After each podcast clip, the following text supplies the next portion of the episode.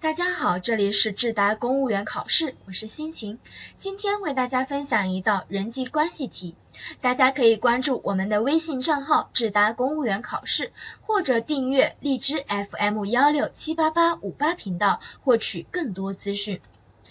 今天的人际关系提示：领导让你负责一个项目的策划工作，当你的策划方案落实到一半时，你发现改变原先的策划方案会提高工作效率，但是会增加某些部门的工作量，因此引起了这些部门人员的不满。你该怎么进行沟通，保证项目的顺利进行？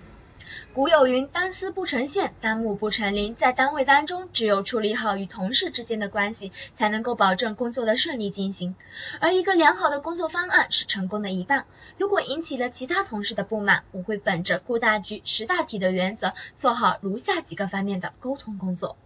第一，与单位的业务骨干进行沟通，举办一个小型讨论会，各抒己见，对改善后的方案与之前的方案进行前后对比，完善不足，提出能提高项目进展效率的理由与预期的效果，形成新的方案。第二，与单位领导进行沟通，我会选择合适的时机，在领导工作不繁忙的时候，向领导进行汇报，以真诚道歉的口吻向领导阐明之所以改变策划方案的缘由，并且向领导提交预期的效果报告和前后的对比方案，取得领导的支持。第三，与工作量增加的部门进行沟通，我会与这些工作量增加部。部门的负责人进行真诚交流，表示歉意，告知他们，虽然我们的工作量增加了，但是新的工作方案会提高工作效率，缩短工作时间，同时承诺我会进行合理的分工，将各个部门的平均工作量分配好，如果需要加派人手，可以向我反映。